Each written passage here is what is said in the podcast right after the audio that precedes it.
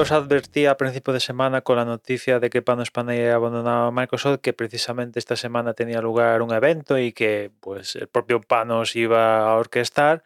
Finalmente, pues fruto de que abandona Microsoft destino Amazon, aunque esto se tiene que confirmar, oficialmente, eh, no iba a estar el, presente.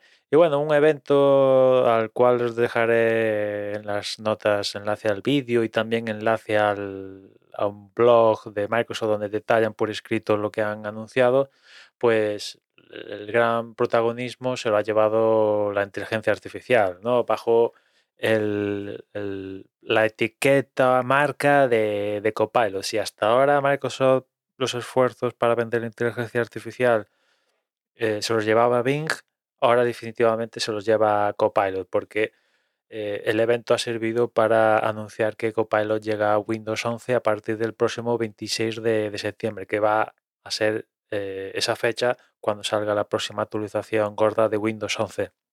Dicen gorda porque ellos hablan de que tiene casi 150 nuevas características, aparte de introducir Copilot, que es la grande, pues novedades en Paint, blog de notas, explorador de archivos y alguna, alguna cosilla más que si entráis en el blog eh, veréis en, en, detalle.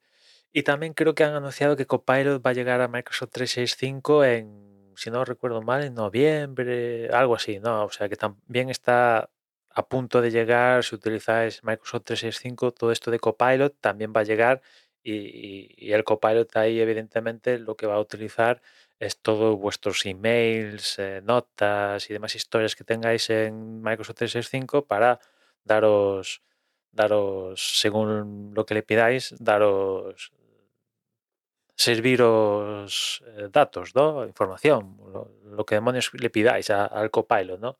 Ya digo que el evento se lo ha tragado, se lo ha llevado la inteligencia artificial que, bueno, eh, Microsoft ha puesto los huevos en este cesto y, de momento yo creo que está bastante bien porque, como veis, Windows 11, próximo 26 de septiembre, actualización con Copilot, además de alguna cosilla que ya estaba en Windows 11 y tal, inteligencia artificial a tope. Ese mismo día, el día 26 de, de septiembre, también sale la actualización de macOS Sonoma, donde la inteligencia artificial, pues en comparación con lo de Windows es, una broma, ¿no?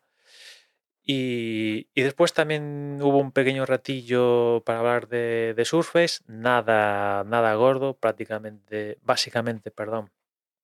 Han anunciado nuevas Surface Laptop 2, la Surface Go, ¿eh? la Surface Laptop Go nueva. Eh, bueno, básicamente lo que han anunciado de los productos nuevos es actualizaciones de procesador, RAM, tarjeta gráfica y poco más. No ha habido un producto nuevo, ni un rediseño de alguno de ellos, ni, ni, nada de eso, ¿no? Eh, ahí se ha quedado la parte Surface de un evento que ha durado una hora, más o menos, y tres cuartas partes de esa hora han, sido para inteligencia artificial y, lo que resta para presentar Surface, ¿no? Y dentro de la Surface también la inteligencia artificial se ha llevado un trocito porque, porque bueno, en, en la Surface Laptop Studio 2, esta nueva, han dicho que, han introducido un chip específico para gestionar todo esto de inteligencia artificial, cosa que en la próxima generación de Intel, el propio procesador Intel ya la incorpora, pero que como a Microsoft no, no, no ha esperado a esa generación de Intel, se llama Meteor Lake o algo así, pues no le ha quedado más remedio que ponerlo aparte.